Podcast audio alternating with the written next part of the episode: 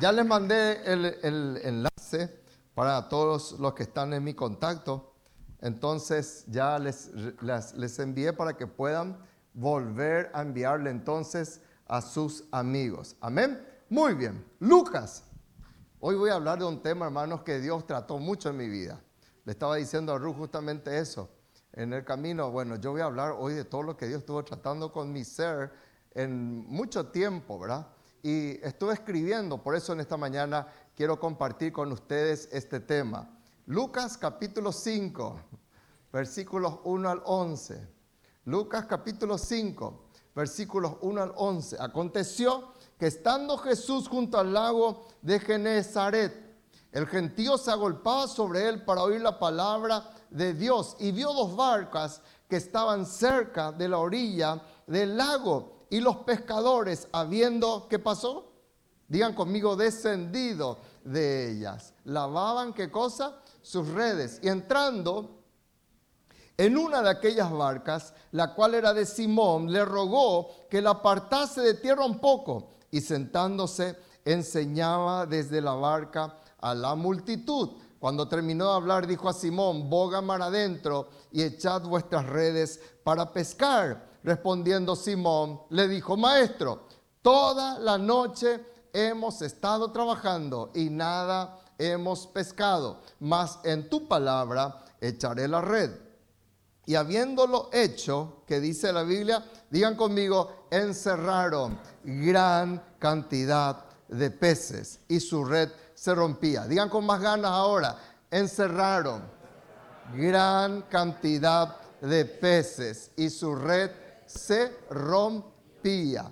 Versículo 7, vamos hasta el 11. Dice, entonces hicieron señas a los compañeros que estaban en la otra barca para que viniesen a ayudarles y vinieron y llenaron ambas barcas de tal manera que se hundían. Viendo esto, Simón Pedro cayó de rodillas ante Jesús diciendo, apártate de mí porque soy hombre pecador porque por la pesca que habían hecho el temor se había apoderado de él y de todos los que estaban con él. Y asimismo de Jacobo y Juan, hijos de Zebedeo, que eran compañeros de Simón. Pero Jesús dijo a Simón, no temas, desde ahora serás pescador de hombres. Y cuando trajeron a tierra las barcas, dejándolo todo, le siguieron.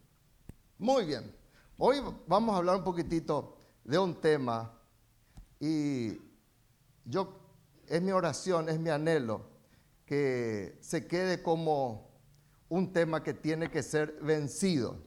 ¿Cuál es el tema? Resignados, ¿verdad? Todos en algún momento, hermanos, todos en algún momento hemos pasado por un tiempo, por un momento de resignación.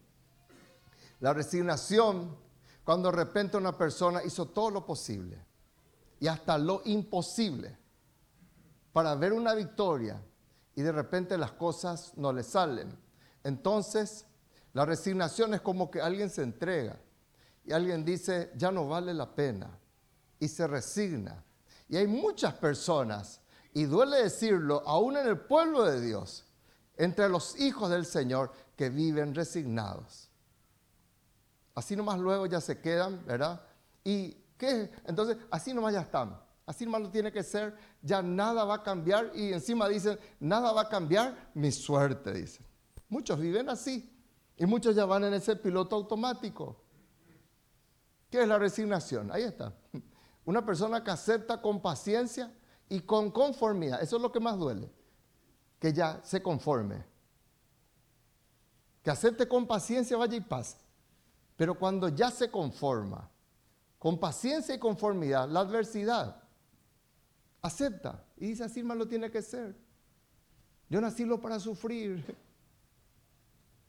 Yo nací lo para estar en esta adversidad. Otros son bendecidos, yo no. ¿Y qué pasa? Se conforma.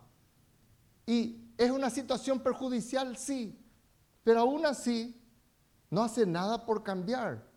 Porque se encuentra resignado. Y miren las consecuencias que lleva la resignación una persona resignada, en el fondo tiene dolor, aunque ríe por fuera, aunque trabaja, aunque se va de repente en su escuela, en su colegio, aunque hace lo que hace. Una persona resignada es una persona que vive en indefensión. De repente ya no tiene una estructura para soportar. Y está acostumbrada, bueno, si sufre acá, eh, no sé, que le venga otra herida y está indefensa. No presenta una defensa. ¿Por qué? Porque están, como diríamos, con todas las guardias bajas. Es una persona con cansancio. Una persona resignada, una persona cansada, no es feliz. Y el gozo del Señor es nuestra fuerza. Entonces cuando una persona está con una resignación, es una persona que está cansada. Vos le ves en su rostro, le ves, aunque de repente procura, porque, por ejemplo, yo le conté un chiste de Mafalda, ¿verdad? Un hombre con problemas, ¿verdad? Que sube a un edificio, en departamentos en donde vive mucha gente, un vendedor, ¿verdad? Y él en, en, el ascensor, él dice, hoy tengo que vender, hoy tengo que vender, dice, ¿verdad? Y está mal. Entonces, él cuando va a golpear la puerta, saca su espejito y practica la risa. Porque tiene que tener risa de vendedor, porque con cara de limón amargo no va a vender nada. Entonces practica la sonrisa y ahí golpea y la atiende Mafalda. Y le dice, señorita, yo vengo para entregarle este producto, ofrecerle este producto, a mí no me interesa, dice ella. ¡Bam! Le cierra la puerta. Y él pregunta después en la otra imagen, y ahora dice, ¿qué hago con esta sonrisa? Dice. ¿Mm? Bueno. ¿Qué cosa, verdad? ¿Qué hago con esta sonrisa? Y muchos están así. Muchos tratan de reírse porque tienen que vender, tienen que producir. Y eso, si no se trata, si no se soluciona en Dios, digan conmigo, en Dios, te pueden ayudar, ¿verdad? Te pueden ayudar de repente científicamente, pero Dios es el experto para tratar la resignación. Amén. Levante su mano y diga en el nombre de Jesús. Vamos iglesia. En el nombre de Jesús, yo no voy a caer en la amargura. Amén. Hay personas resignadas. Hay personas que dicen, ya me resigno a mi situación. Hay personas que dicen, de repente me resigno nomás ya a vivir con esta adversidad. Me resigno de repente a mi tristeza. Y una persona con resignación ya no tiene resiliencia. ¿Qué quiere decir eso? Ya no tiene esa capacidad. Cuando una persona es resiliente, ¿qué hace? Dice, yo voy a enfrentar, voy a vencer esta adversidad. Y viene la adversidad y lo enfrenta y dice, yo lo voy a vencer. Es lo opuesto a la resiliencia. Ya no tiene esa capacidad. Y se resigna. Así malo tiene que ser mi célula, así malo tiene que ser mi casa. Y va en piloto automático. Qué triste cuando nosotros vivimos en esa situación, cuando aceptamos que estamos en esa situación, Dios quiere hacer una obra preciosa en nuestras vidas. Amén. Levante su mano y diga, yo en el nombre de Jesús voy a salir de toda resignación. Amén. Vos tenés que aceptar y decir, yo estoy así. Yo necesito salir. Yo necesito hacer algo en Cristo para cambiar. Amén o no amén. Entonces vos y yo tenemos que tomar una decisión. Porque si vos y yo decimos, no, así lo tiene que ser. Algunos como yo bromeo y, dicen algunos, algunos nacen con estrellas, pero yo nací estrellado, dicen, ¿verdad? Y no, no tiene que ser así. Dios no tiene hijos A, hijos B, ni hijos Z. Nosotros tenemos que decir, yo voy a salir de la resignación. Y hoy vamos a tratar de cómo Jesús obró en la vida de una persona resignada. La historia de Pedro que hemos leído, la historia del mucho trabajo, la historia de un hombre que se esforzó mucho, pero que no pescó nada. Y ahí Jesús viene, ahí Jesús interviene para cambiar su resignación en la mayor victoria en su vida. ¿Cuánto creen que el Señor puede hacer eso? Amén. Digan conmigo en el nombre de Jesús, yo voy a obtener la mayor victoria de mi vida. No hay mayor victoria que Cristo. Cristo es lo máximo. Amén. Por eso cuando decimos lo mejor está por venir, estamos mintiendo. Lo mejor ya vino. Cristo es lo mejor. No es que va, está por venir. Ya vino Cristo. Y Cristo es lo mejor que tenemos. Amén. Entonces, ¿cómo salimos de la resignación? Vamos a mirar un poquitito la historia de Pedro. En primer lugar, levante su mano y diga, yo voy a seguir lavando mis redes. Dice la palabra nuestro Dios, y los pescadores, habiendo descendido de ellas, ¿de qué cosa? De sus barcas, seguían lavando sus redes. Descendían como en aparente derrota. Descendían como frustrados. Descendían como de repente Pedro, que era el empresario, y se cree que Pedro era el dueño de las dos barcas. Imagínense trabajar toda la noche. Eso implicaba horas extras. Eso implicaba un esfuerzo. Implicaba llevar comida. Eso implicaba un, toda una logística. No era un horario laboral, era un horario extra. Y trabajar tanto para no ver el resultado pero sin embargo, aunque ellos no pescaron en esa oportunidad, nos dice la palabra de nuestro Dios que ni bien se bajaron de sus barcas, ¿qué es lo que ellos estaban haciendo? Estaban lavando sus redes. ¿Saben por qué, hermanos? Uno diría, pero si sus redes no se ensuciaron, porque no pescaron nada así, sus redes se ensuciaron. Ellos podrían haber dicho, vamos todos ya a nuestra casa. No pescamos nada. Disculpen la expresión. Estamos podridos, trabajamos todo de balde. ¿Quién lo que dijo que hoy era un día de pique? ¿Quién lo que dijo que había peces en el mar? No habrá faltado quien se plagueara. Pero aún así, lo primero que hicieron al bajarse de sus barcas fue, ¿qué cosa? Lavar sus redes. Si ellos no lavaban sus redes, no pescarían nada en el futuro. Porque las redes no podían estar sucias. Los peces, ustedes saben que el olor del pez es muy fuerte, ¿sí o no? ¿Cuántos saben eso? ¿Mm? El que trabaja, yo no sé cocinar, siempre le pido a Esteban que me enseñe, no sé cocinar pescado hasta ahora. Y él sabe cocinar, pero no le gusta, ¿verdad? Y a mí me gusta, pero no sé cocinar. Bueno, y él me cocina a mí, pero porque a mí me gusta, por decir. Pero una de las características, ayer por ejemplo hice asado, pero no queda el olor que deja el pescado, hermanos. No es nada nuevo lo que yo te cuento. Entonces, ¿por qué tenían que lavar las redes? Porque los peces pasaron por las redes, pero no se quedaron. Y los peces dejaban su olor. El hecho de que no estuvieran pescados o que no hubieran pescados en esas redes, no quiere decir que los peces no hayan entraron y pasaron, pero no se quedaron. De repente sentían, quizás, no, no pasó nada, y de repente sentían que había pesca, pero no había. Entonces dejaban su olor. Y si ellos, frustrados, descendían a sus casas y agarraban a la red, tiraban y en su camello, en su burro, lo que sea, no iban a pescar nada en la próxima oportunidad. Yo quiero decirte de parte del Señor. Eso el Señor me habló hoy a la madrugada.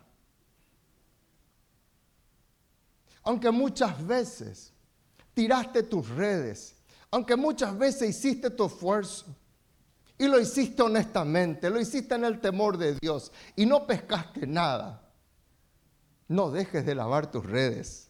No dejes de creer. No dejes de tener fe. No dejes de pensar en el futuro. No condenes tu futuro por una derrota o una frustración pasajera. ¿Cuántos dicen amén, hermano? ¿Cuántos levantan su mano y dicen amén? Esta palabra es para mí. Por eso, Romanos capítulo 8, miren lo que dice el apóstol Pablo. Ustedes saben que yo ya les mencioné muchísimo este versículo. Pablo decía, yo no voy a permitir que la frustración, que la aflicción, que el dolor, que la tristeza, que una aparente derrota de este día me frustre la gloria venidera que en mí va a manifestarse. Ese tiene, ese tiene que ser un lema en tu vida, porque hay, hay los inmediatistas en el reino de Dios. No me salió, yo ya cierro mi célula, estoy cansado, estoy podrido, me voy a Madrid, dice. Y los de Madrid quieren volver otra al Paraguay. Entonces, voy yo tenemos que seguir lavando las redes. Porque con ellos estamos diciendo, hoy de repente no pesqué nada.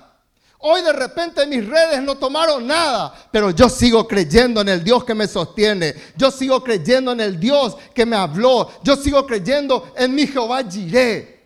Yo sigo creyendo en Él. Pero lastimosamente hay gente, hermanos, resignada que ya no lavan sus redes. Hay gente resignada que lo único que esperan es que otros le manden una pildorita de oración. Y se pasan buscando influencers cristianos que oren por ellos y, y oran. Y está bien que ores. Pero nunca eso va a sustituir tu oración. Nunca eso va a sustituir tu clamor. Por eso cuando estamos en la casa del Señor te cuesta tanto orar. Porque lo único que haces es usar oraciones de otras personas.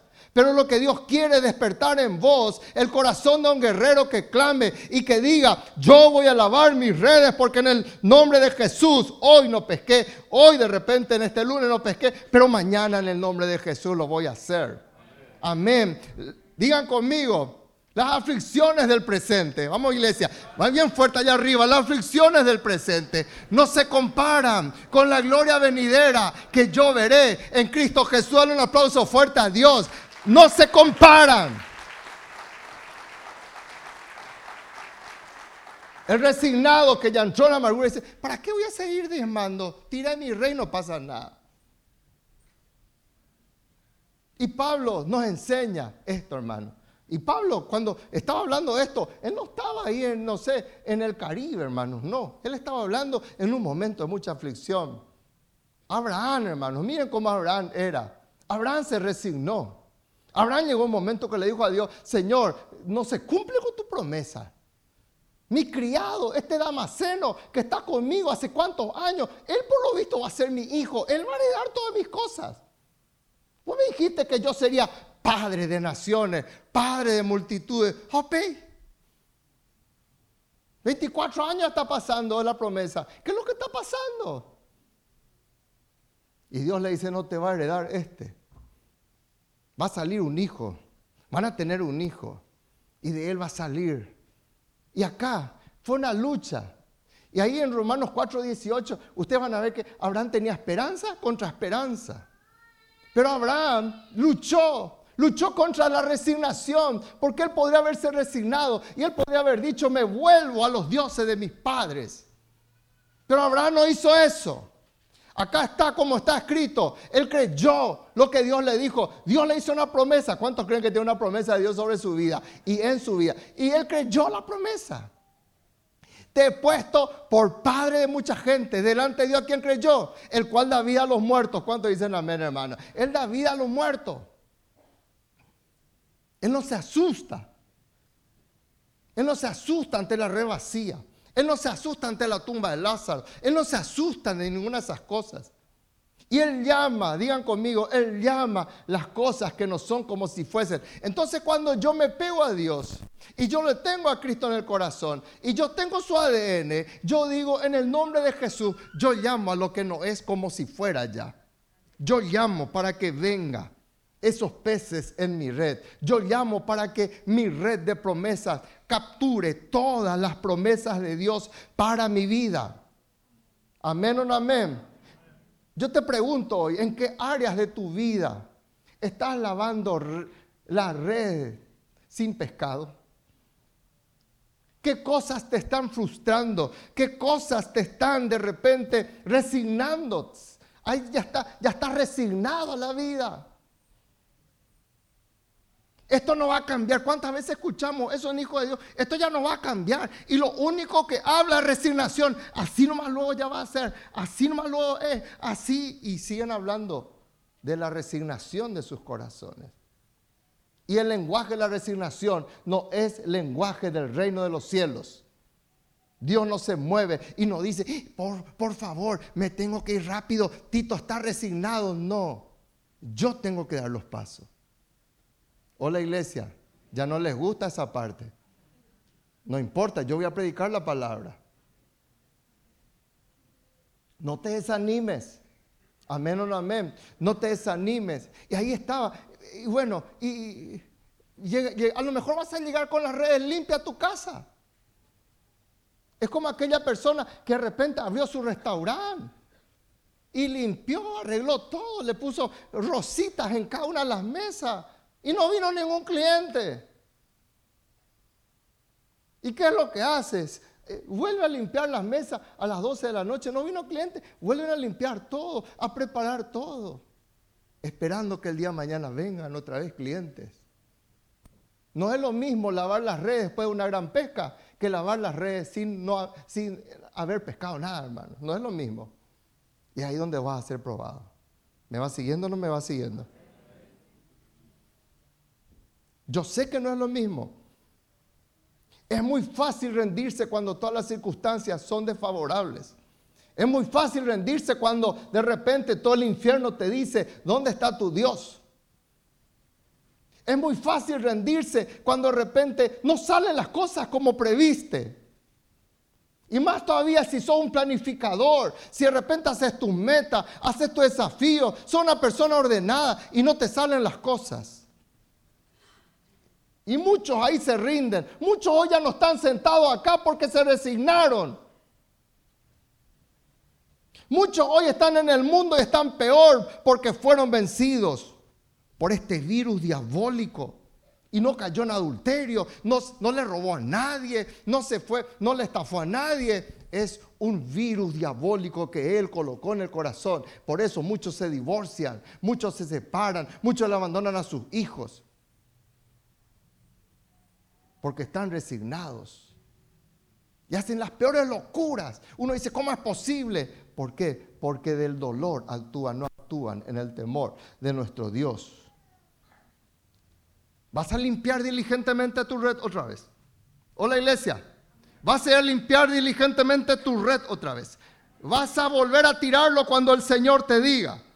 Porque tu red, diga conmigo, mi red siempre tiene que estar lista.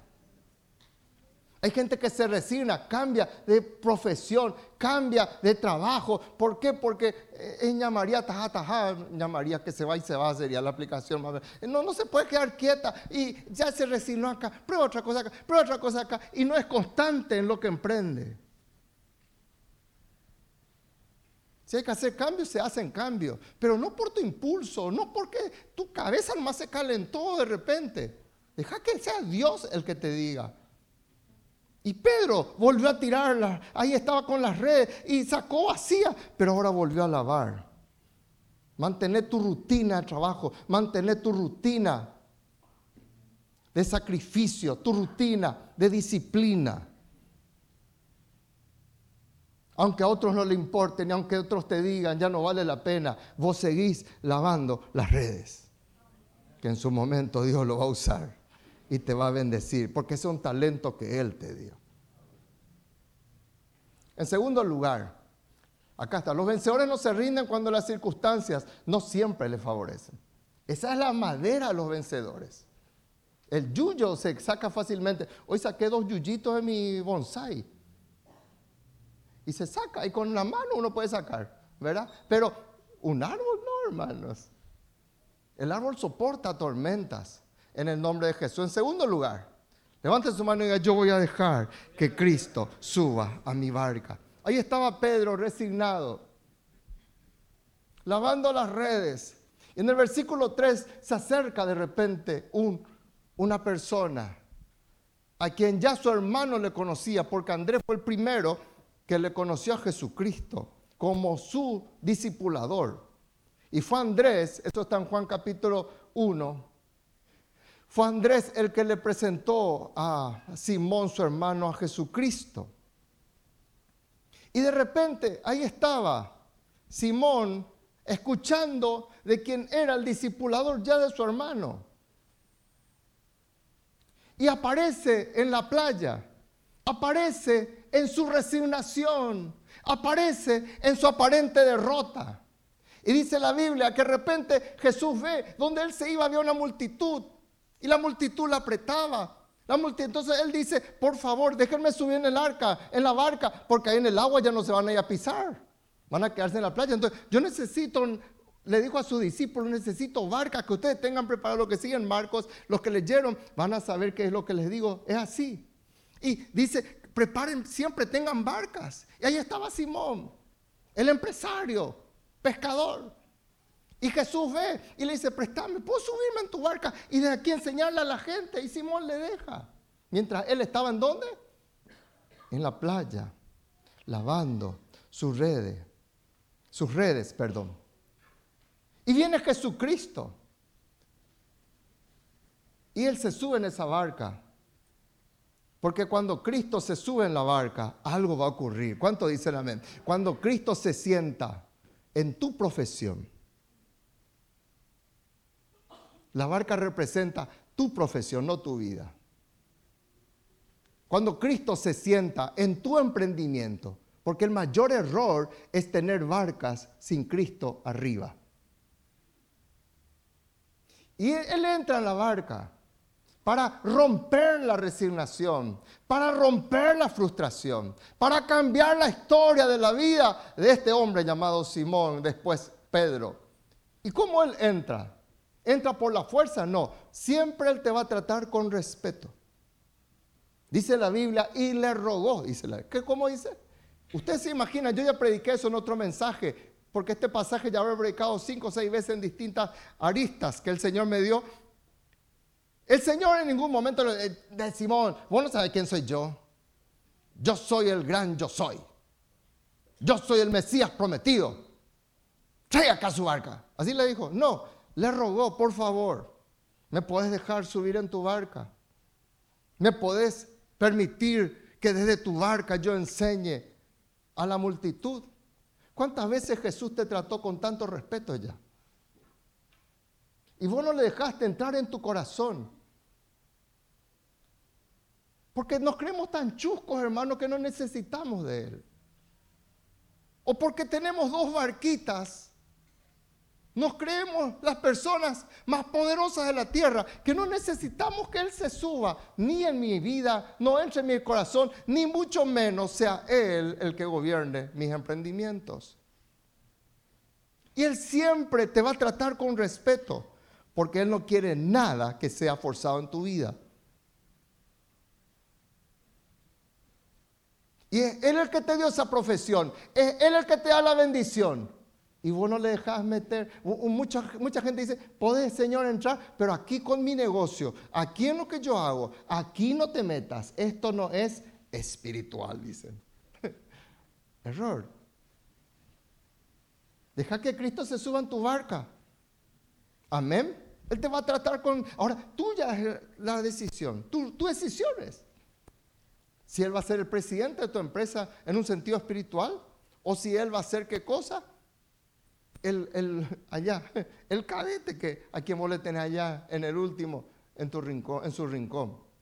Él te va a tratar con respeto. Si Cristo se sube en tu barca, Él quiere que vos voluntariamente le dejes subir. Él ni siquiera forzó para nacer en un mesón cuando Él vino a esta tierra. Alguien le dijo, ahí no podemos, no hay lugar. Ok, dice José. Ok, dijeron María. Y a lo mejor su dilatación ya estaba siete, ya estaba ocho, ya estaba por llegar el bebé. Pero no forzaron, no forzó un hospital, no forzó un, centro de salud en la época. Le dejaron allí en un mesón y ahí entró, porque siempre él va a entrar en el lugar que se le, se le abra con respeto. En segundo lugar, el que le deja entrar a Jesucristo va a, cambiar su enfoque. Y cuando Jesús entró con respeto y Pedro le dio la autorización porque él es el dueño de la barca, entonces Jesús comienza a hacer lo que él sabe hacer, enseñar la palabra. Y comenzó a hablar y comenzó a explicar. Y mientras tanto Pedro lavando sus redes. Pensando quizás, qué triste, como le explico a mi esposa, que hoy no pesqué nada. ¿Cómo pagamos las cuentas? En The Chosen dice que él tenía que pagar un impuesto muy alto. ¿Cómo pago mis impuestos? Pero él, mientras él lavaba sus redes, digan conmigo, mientras lavo mis redes, voy a escuchar su palabra. Mientras ahí Jesús hablaba a la multitud, ahí al costado había alguien que descendió de la barca. Alguien que estaba con su resignación, lavando las redes para el mundo, parecía que estaba lavando de balde. Pero ahí Jesús comienza a dar su palabra y su palabra comienza a transformar su corazón. Muchos no salen de su resignación porque no permiten, no le dan cabida a la palabra de Dios en su vida.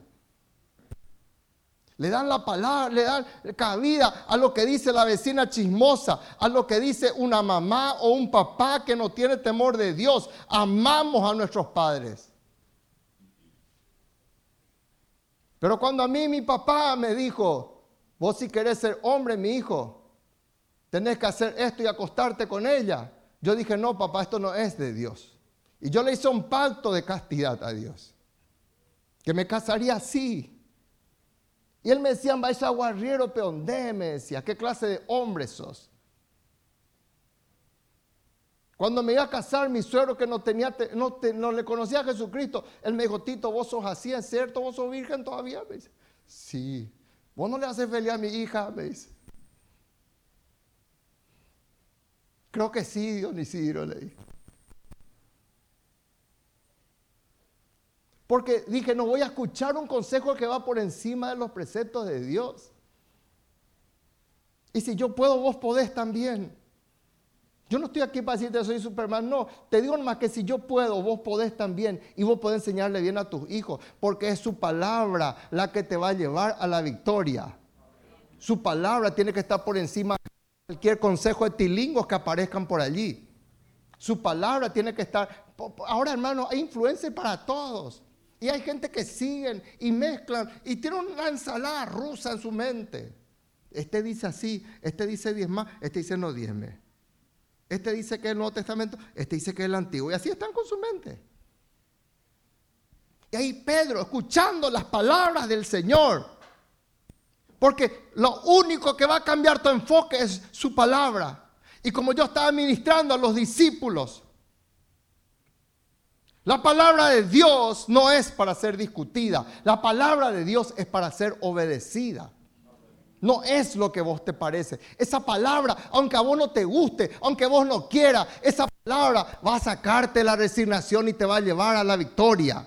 Y ahí estaba Pedro lavando sus redes, resignado. Mientras tanto, él parecía, como él decía, yo no soy de esa multitud que vino, yo estoy acá. Y toda la gente veía que él lavaba sus redes, qué pelada. ¿Cuánto pescó? Nada. Igualaba su red. Sí. La multitud ahí, hermanos, viendo cómo él lavaba las redes de su resignación. Pero Jesús dando su enseñanza, aleluya. Dando su enseñanza. Por eso, qué lindo cuando vos y yo, en los momentos de frustración, entendemos que su palabra tiene que venir para sanar nuestro corazón. Y yo voy a creer lo que su palabra dice. Yo voy a decir lo que su palabra dice que yo debo decir. Si Él dice todo lo puedo en Cristo que me fortalece, yo todo lo puedo en Cristo que me fortalece. Por eso, miren la Biblia, tiene cuatro propósitos. Todas las cosas que se escribieron, primero se escriben para tu enseñanza, para mi enseñanza. Todas las cosas que están en la palabra de Dios se escriben para tu enseñanza. Cuando vos desaprovechás la oportunidad de estudiar en la escuela de líderes, cuando vos desaprovechás la oportunidad de capacitarte, estás perdiendo la oportunidad de ser enseñado. Solo el orgulloso dice, yo ya no necesito ser enseñado. La palabra viene para enseñarte. La palabra viene para que tengas paciencia. ¿Cuántos creen que necesitamos tener paciencia? La palabra trabaja en nosotros para que si somos tan poatarará como somos, su palabra nos llene su paciencia. Su palabra viene para consolarnos. Su palabra viene para que tengamos esperanza. Cuatro bendiciones que encontramos en su palabra. Por eso el diablo hace todo lo posible para que vos recibas mensajes tóxicos a la mañana, para que vos te conectes a tu celular, para que vos no leas la palabra y para que vos estés todo el día en tus redes sociales y para que vos digas, yo no tengo oportunidad de leer la palabra, no tengo tiempo, pero sí, toda la semana te sale un aviso y te dice, subiste X cantidad de tiempo en tus redes sociales. ¿Sí o no, iglesia? Hmm. ¡Ting! Me suena. Este, esta semana tu uso de redes sociales aumentó en X por ciento más. ¿Y tu, la lectura de la palabra? ¿No hay tiempo? ¿Y cómo yo voy a salir de la resignación si no escucho la palabra del Señor? Ahí estaba Pedro, escuchando. Hoy viene su palabra para transformarte. Amén. Tercero, hay algo tan importante. Pedro entendió cuando escuchó la palabra. Digan conmigo, no voy a ser sabio en mi propia opinión. Ahí estaba Pedro, su corazón se iba es como un trabajo de decantación. Se iba derritiendo, se iba derrumbando poco a poco ante la palabra del Señor. Quizás estaba enseñando, no sé, el amar al prójimo. Y Jesús, ahí Pedro estaba escuchando. En los versículos 4 y 5 Jesús le dice, bueno, ya terminé de hablar, ya terminé la multitud, ya se fue la multitud, Pedro. Ahora aquí, face to face, cara a cara. Cuando terminó de hablar, le dijo a Simón, ya va la atención hacia él. Y le dice, boga mar adentro, echa tus redes, tus redes para pescar. Simón le dijo, Señor, toda la noche hemos estado trabajando. Nada hemos pescado. ¿Le estaban mintiendo? Jesús le dijo, oh, sos mentiroso. Apártate de mi padre de la mentira. No, era cierto. Era la historia de su vida. Era su currículo de resignado. Era su currículo de fracaso. Y le estaba contando a Jesús, pero dice, aleluya. Ese pero muchos hombres no tienen. En tu palabra, Señor. Yo voy a obedecer tu palabra. Yo no entiendo tu palabra, pero hay algo en mí. Escuché tu palabra mientras estaba lavando mi red de resignado. Escuché tu palabra. Algo, algo caló en mí en tu palabra, Señor, yo voy a echar la red. Escúchame bien, no vayas a esperar nada si vos no haces nada. Si vos no estás dispuesto a obedecerle al Señor, si vos no estás dispuesto a esforzarte otra vez, si vos no estás dispuesto a prestarle tu barca al Señor, si vos no estás dispuesto a darle tu barca al Señor, no vayas a esperar nada. No va a venir Gabriel para traer una solución a tu matrimonio. Vos tenés que hacer algo. Y si vos estás esperando que solo tu esposo haga algo, estás equivocada. Y si vos estás esperando que solo tu esposa haga algo, estás equivocado. Si yo quiero ver la victoria, yo tengo que hacer algo. Y de repente, gloria a Dios, ya la ve mis redes. Ahora mis redes están preparadas. Digan conmigo, mis redes están preparadas para una nueva aventura con Dios. Miren si no lavaba su red, su red no iba a estar preparada. Pero su red estaba limpia. Y ahí muchos son sabios en su propia opinión. Porque va a llegar el momento en que Cristo se va a concentrar en vos. ¿Cuántos dicen amén? Cristo, gloria a Dios. Él sabe en qué momento se va a concentrar en vos. Porque Él está viendo si sos capaz de lavar o no tus redes. Él está viendo si sos capaz o no de ser perseverante. Él está viendo si vos sos capaz o no de ser disciplinado espiritualmente y de seguir insistiendo y de seguir golpeando la puerta. De repente la puerta de la oración como la viuda persistente golpea la puerta del juez. Haceme justicia, haceme justicia. Y el juez dice, y estoy harto de esta vieja. Esa ya es versión Tito. Si no, no, todos los días van a golpear mi puerta, voy a hacerle justicia, aunque no tengo ni temor de Dios. Y si eso hace un juez injusto, ¿cuánto más el juez justo? Dice Dios. ¿Estoy hablando Biblia o no es Biblia lo que digo, hermano? Eso no es. El problema es que nosotros Ya nos desilusionamos. Y Jesús de repente está hablando a la multitud. Jesús está de repente haciendo algo y Él está mirando mientras vos seguís lavando la red. Y va a llegar un momento que Él te va a atender. Solamente a vos, cuando dicen amén. Va a llegar ese momento que Dios va a mirar. Pero si vos dejaste la red, si vos no le dejaste subir en tu barca, vas a seguir resignado toda tu vida. Porque oportunidades así no se presentan siempre. Bartimeo se dio cuenta de eso. Este sí lo aprovecho ahora. Si no hago algo no va a pasar nada. Yo voy a gritar. ¿Me va siguiendo o no? Hay gente que quiere que pase algo. ¿Y a quién le culpa? Mi líder no hace nada. Mi líder no me visita. Mi líder no me echa agua bendita. Mi líder no óralo por mí. Yo estoy así por culpa de mi líder.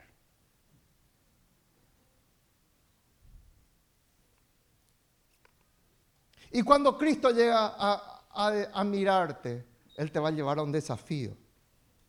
Él te va a decir, metete otra vez. Tira otra vez tu red. Move otra vez. ¿Vos te crees el experto? Yo soy el experto. Yo soy el que conozco tu barca. Yo soy el Señor de este mar. Pero ahí es donde vos y yo, digan conmigo, esta es una orden, hermano. Cállate. Escuchale y obedecerle. Esta es una voz de un pastor y de papá de la casa. Cuando llega ese momento, cállate escucharle y obedecerle. Es que yo no siento, pastor, es que ya se murió el amor en mí. ¿Qué importa? Cállate. Digan conmigo, me voy a callar, le voy a escuchar y le voy a obedecer. Es que yo no quiero, no siento meterme otra vez, que se suba mi barca. No, yo no siento, yo no quiero. Y no, cállate, escucharle, obedecerle. Miren lo que dice la Biblia, eso no está en el Nuevo, está en el Antiguo también. Reconócelo en todos tus caminos. ¿Eso incluye tu barca o no incluye tu barca? ¿Incluye tu vida o no incluye tu vida? ¿Incluye tu matrimonio o no incluye tu matrimonio? Alzo la vara. ¿Incluyen a tus hijos o le excluye a tus hijos? ¿Y por qué no le metes a tus hijos allí? ¿Por qué no le reconoces a Él como el Señor de tus hijos? Si vos no le reconoces a Él como el Señor de tus hijos, tus hijos no le van a reconocer a Él como el Señor de su vida. Reconócelo en todos tus caminos. Él enderezará tus veredas. Él te va colocar en el carril correcto para que seas prosperado, bendecido, levantado, restaurado, fortalecido y ya no vivas resignado en todos tus caminos. Y ahí viene algo muy importante. Deja de ser sabio en tu propia opinión. Soy yo el pescador, soy yo el que sé si hay pico o no hay pique. Estuvimos trabajando seis horas en el mar y no pescamos nada. Vos sos, ocupate vos, eso es religión, andate vos allá, enseñale a la gente, amar a sus enemigos, enseñale, pero no te metas en mi negocio. Error. Error. Él va a enderezar. No seas sabio en tu propia opinión. Teme a Jehová y Dios te va a apartar del mal. Vos apartate del mal. Amén. Él te va a desafiar. Él te va a venir para decir nuevas profundidades. Y yo quiero decirte algo esta mañana. Tuve que meter acá en mi bosquejo. No hace falta que cambies de mares. Hola. No es cambiando tu esposo. No es cambiando tu esposa. No es cambiando de país. No hace falta que cambies tus mares. No hace falta que cambies tus barcos. Dios va a bendecir la obra de tus manos. Dios te preparó, Dios te capacitó, Dios te dio ese don, Dios te dio ese talento. No hace falta que cambies de barcos. La pesca está allí. Aleluya. La pesca está en ese mar. La pesca está preparada para tus redes. Pero la diferencia es Cristo en mi barca. Digan conmigo, Cristo en mi barca. Amén. Cristo presente es lo que marca la diferencia. Él te va a venir para desafiar. Pero si vos no querés, no vas a ver la victoria. Vos tenés que esforzarte. Vos tenés que decir, está bien, me voy a meter otra vez. Voy a hacer otra vez. Voy a lanzar otra vez. Voy a abrir otra vez mi célula. Voy a orar otra vez por cada silla vacía.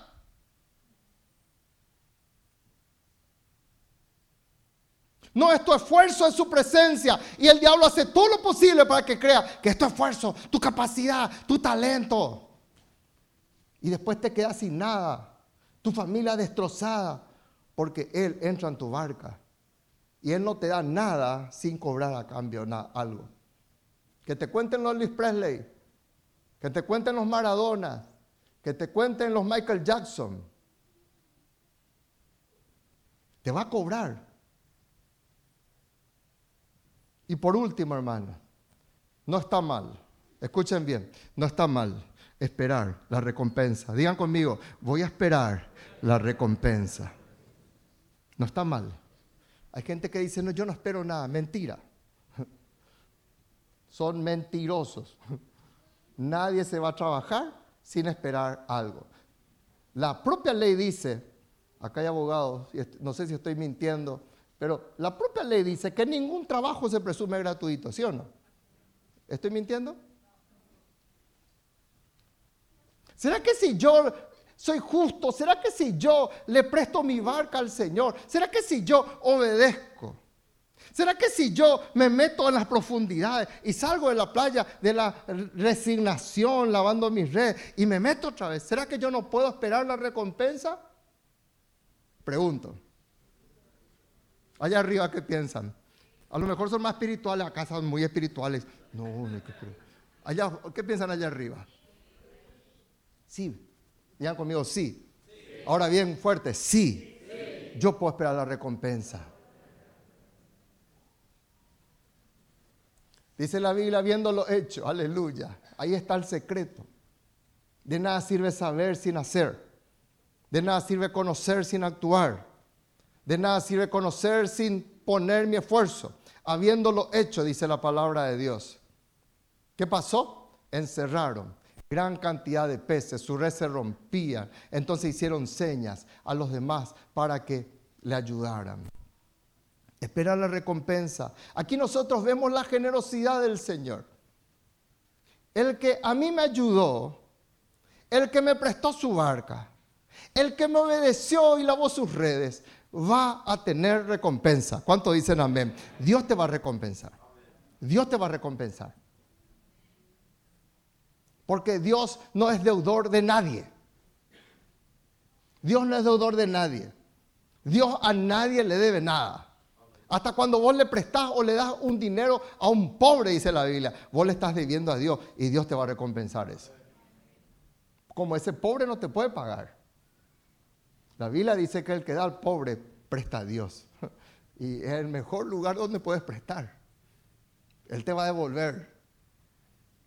Entonces, cuando vos sos, vos haces tu parte, vos te ocupaste en oración, vos podés reclamar la salvación de tus hijos. Amén o no amén. Vos podés orar, Señor, yo clamo por la salvación de mis nietos. Porque tu palabra así lo dice. Señor, Abraham le decía, Señor, yo, me, yo fui fiel, yo me equivoqué, es cierto, pedí perdón, pero ahora espero el cumplimiento de tu promesa. Y Dios le dio no le dio el cumplimiento de su promesa. Murió Abraham sin ver el cumplimiento de su promesa. Él vio, él sostuvo a su hijo Isaac en sus brazos. Esperar la recompensa.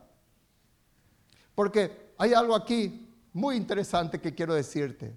Que Dios poderoso para revertir lo que parecía un fracaso, Dios puede convertirlo en la mayor victoria en tu vida. ¿Cuánto aplauden a Dios? Dicen, yo recibo esta palabra, yo recibo esta palabra en el nombre de Jesús. Lo que parecía el mayor fracaso de Pedro, temperamental como era, él no tenía problema en sacar su espada y cortarle la oreja a alguien, ¿sí o no? Ese era Pedro, hermanos. No era así un dulce de leche. Era un tipo nervioso. ¿Y saben qué?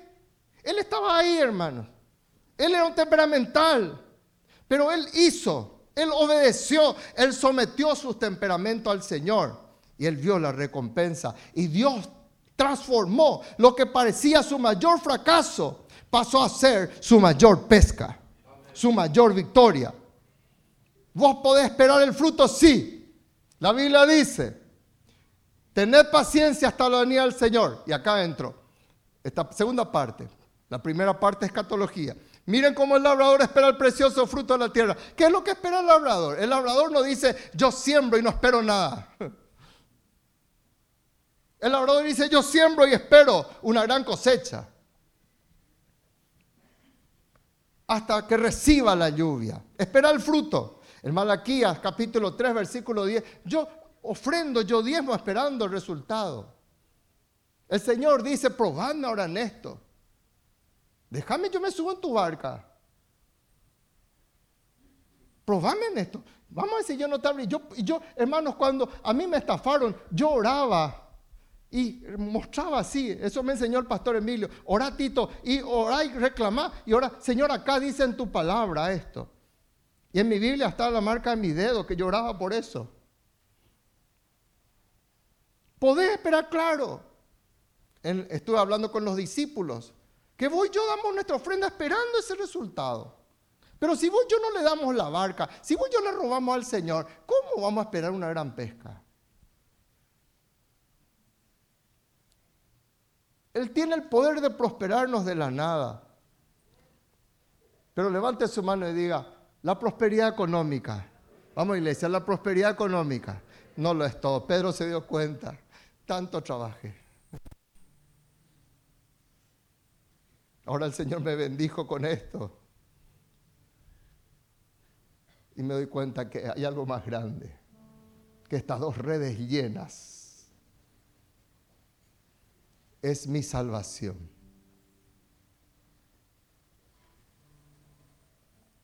Y se postró ante los pies del Señor. Y le dijo, Señor, yo no merezco, yo soy pecador. Y Jesús le levanta porque solo Cristo en tu corazón te va a levantar. Jesús le levanta. Y Jesús le dice, vos vas a hacer. Yo te llevo algo mayor, más grande que estos peces. Esto es pasajero, Pedro. Por eso cuando después Jesús le dijo, anda, tira tu anzuelo y pesca y vas a sacar dos monedas de, dos, de los peces, paga el impuesto. Pedro ya no tuvo problema porque él ya vio el milagro. Y Pedro dijo, Señor, la plata no es todo. Y él necesitaba. ¿Cuántos creen que él necesitaba? Conclusión. Antes de eso, ¿para qué el Señor te prospera? Para bendecir a otros. Por eso muchos no son prosperados, porque el Señor sabe que en el fondo somos egoístas o son egoístas y dicen, este nunca va a bendecir a otros. O este es prosperado y se va a alejar de mí. Que esté nomás ahí quietito. Yo le prefiero salvo que rico. Pero Pedro cuando vio, llamó a los otros, ayúdennos por favor, vamos a compartir la bendición. Para eso el Señor te prospera y te bendice para bendecir a otros. Como conclusión, no te rindas cuando las circunstancias no te favorecen. Las circunstancias no es tu Dios. Las circunstancias no es tu predicador. Las circunstancias es un estado que Dios permite para llevarte a un nuevo nivel de conquista.